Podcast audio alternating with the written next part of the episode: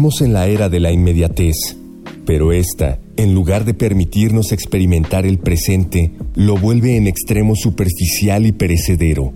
En esta era las peores tragedias tienen una vigencia similar a las películas en la cartelera del cine. El tiempo que tarda en llegar el estímulo siguiente. Guadalupe Nettel. En el papel. En la pantalla. En las ondas. Y en la web. La revista de la universidad abre el diálogo.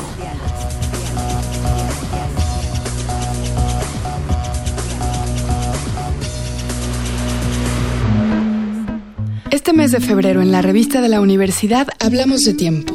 En este programa platicamos con Luciano Concheiro, estudiante del doctorado en Historia a Quimero, en la UNAM. Concheiro es autor del libro Contra el Tiempo, Filosofía Práctica del Instante, un ensayo publicado por Anagrama hace un par de años. Y si tuviera que definirme, digamos, en términos políticos sobre eh, aquello que me interesa transformar o lo que creo que debe ser transformado con quizás mayor urgencia, es como un activista por la transformación cualitativa del tiempo. Eh, de lo que estoy convencido es de que toda cultura es ante todo una visión particular del tiempo y por lo tanto, y esta es una idea en realidad de Agamben, toda transformación radical de la sociedad debe ser ante todo una transformación del tiempo. Pensamos mucho en la aceleración de los procesos, en cómo la tecnología nos facilita conectarnos unos con otros, resolver pendientes, automatizarlos, pero ¿por qué dejamos de pensar a largo plazo? Ante un momento de rearticulación del tiempo, digamos, por llamarlo de alguna manera, moderno, que era un tiempo basado en la idea de progreso, de mejoría, que poco a poco las cosas iban hacia un lugar mejor, a un tiempo más bien acelerado como una rueda de hámster, es decir, donde hay una inmovilidad frenética. Suceden muchas cosas, pero al mismo tiempo no sucede nada. Y las muchas cosas que suceden es la generación permanente de valor, ¿no?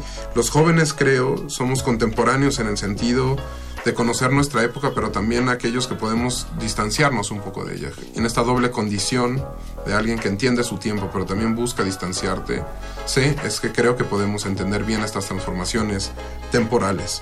Y un poco, eh, mucha gente siempre me ha preguntado como, ¿por qué te interesa tanto el tiempo? Y creo un poco nace de un trauma personal que es sentir yo que soy un sujeto acelerado, es decir, que yo mismo he sido configurado por estas dinámicas aceleradas de la productividad que encuentro que es un tema que a todos nos concierne. Cuando hablo de la aceleración de la velocidad, siempre la gente dice, claro, por supuesto, yo me siento igual, ¿no?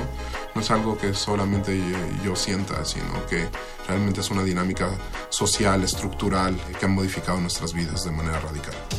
En esta lucha contra uno mismo, no nada más contra el tiempo, Luciano Concheiro explora cómo una sociedad como la nuestra pasa de una práctica a otra pero desde sentir que no te alcanza el tiempo para nada, ¿no? Hasta que siempre estamos con prisas, la ansiedad, el estrés, sentir que una película va muy lento, ¿no? Es, ¿qué onda con esta película? Avanza lentísimo, ¿no? Creo que eso habla de cómo estamos consumiendo, ¿no? Los, eh, los productos eh, culturales, pero también los contratos temporales, la falta de perspectiva hacia el futuro, la sopa maruchan, eh, entonces también los cambios alimenticios, pero sobre todo y, y de manera más clara, los cambios de convivencia, ¿no? Es decir, eh, ya no las mesas aletargadas de sobremesa dominical, sino más bien una comida fast track para proseguir el trabajo, ¿no? Pero también el ritmo de reflexión de las redes sociales, ¿no? Y yo por eso siempre insisto y defenderé las revistas en papel, porque creo que imponen otra temporalidad, eh, simplemente por el hecho de, que tienen que atravesar un proceso material, ¿no? Entonces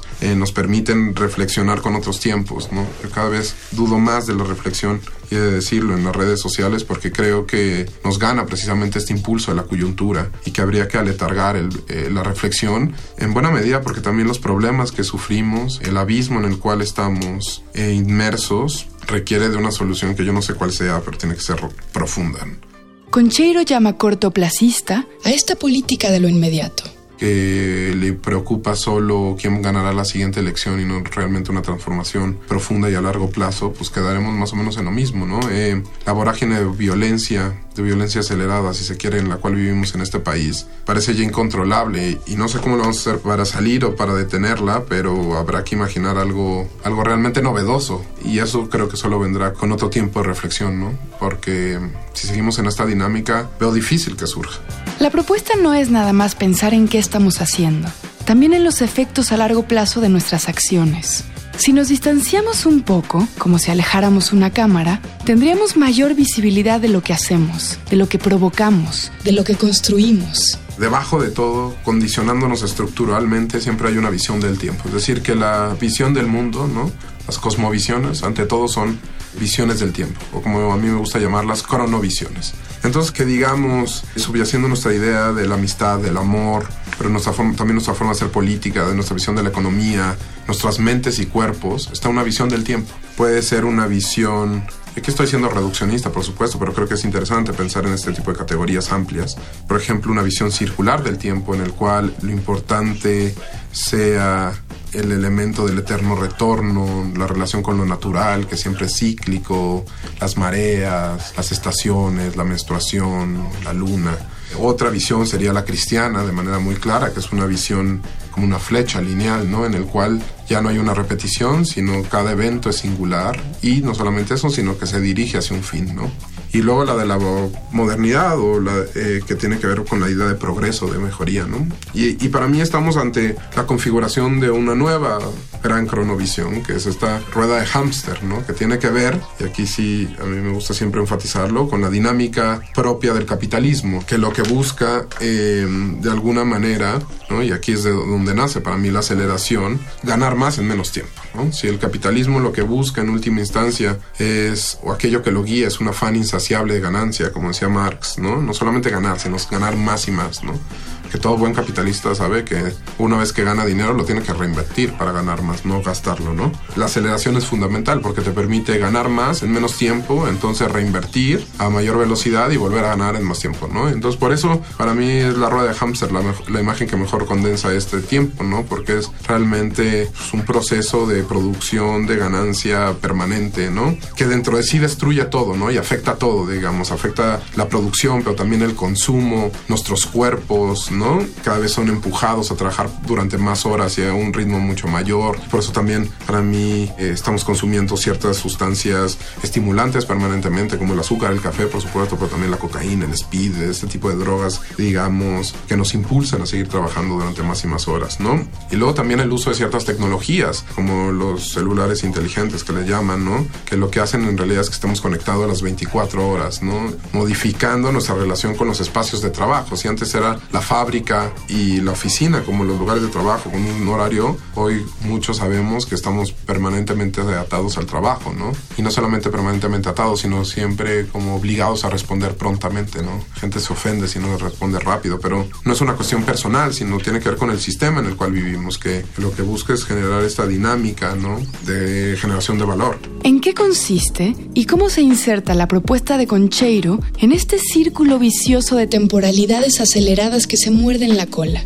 imaginar temporalidades radicales que nos permitan entrever otras formas de estar en el mundo, otras, otros eh, mundos sensibles, otras formas de vida distintas a la del capitalismo. Entonces, que quizás funcionen como grieta eh, dentro de esta aceleración, ¿no? Yo creo que los movimientos de slowdown, todos estos movimientos por desacelerar son positivos en tanto distinguen bien cuál es el problema, pero creo que solo son paliativos porque, digamos, responden a la misma visión temporal, solo buscan como ponerle un poquito un freno. Y me parece que, y a mí son los autores que más me interesan, que, lo que los que hacen esto se tiene que pensar a otro tiempo, ¿no? Pensar otro tiempo implica también pensar otros modos de producción, otra manera de relacionarse con la tierra. Digamos, en mi último libro creo que yo me quedo como corto en términos de las propuestas y de hacia dónde tenemos que ir, pero en buena medida porque creo que lo tenemos que encontrar colectivamente, que no vendrá con un libro la respuesta, sino realmente son experiencias, si se quiere, desde abajo, con formación de nuevas vidas. No sé, de repente pienso que pues la comuna, la autoproducción, la autogestión, eh,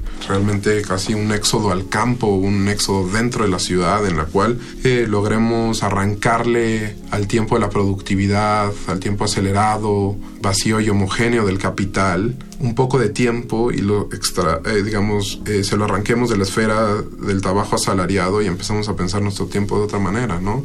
Y eso vendría a reconfigurar la vida entera.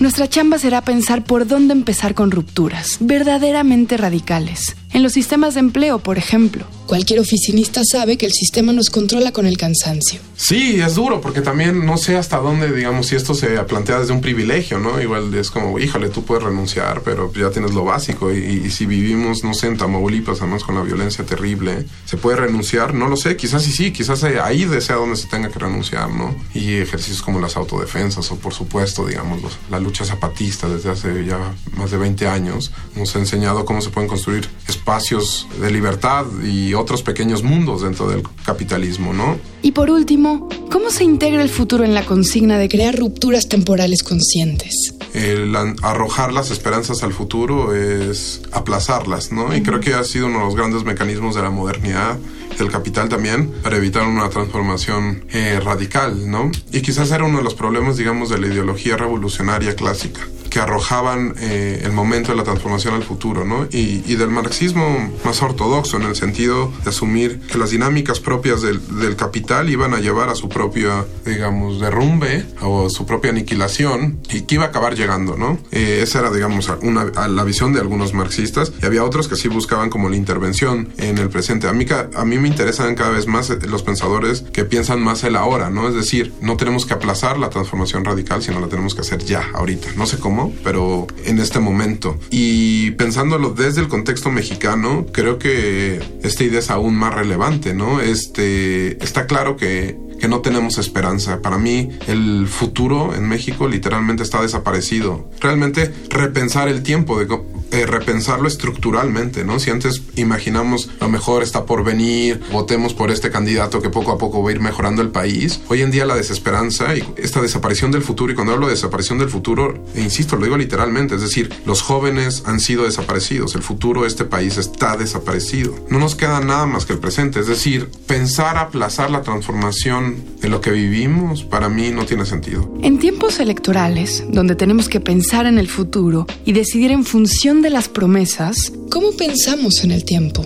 es interesante retornar como a la primera declaración de la selva lacandona, donde el grito era basta ya, ¿no? Era de realmente un grito para mí de, digamos, de entender esos 500 años de explotación y despojo y luego decir ya no más. Y luego hacia lo que viró el zapatismo en realidad era una apuesta a la creación de otro mundo en el presente, ¿no? Y esos son para mí los aguascalientes y luego los caracoles. Las autonomías zapatistas están viviendo otra forma de, de, vida en el presente, que por supuesto abre las puertas a un futuro, un futuro radicalmente otro, pero desde el presente, ¿no? Es un poco este juego de que en una lectura estricta el Mesías no está por llegar, sino está ya aquí entre nosotros.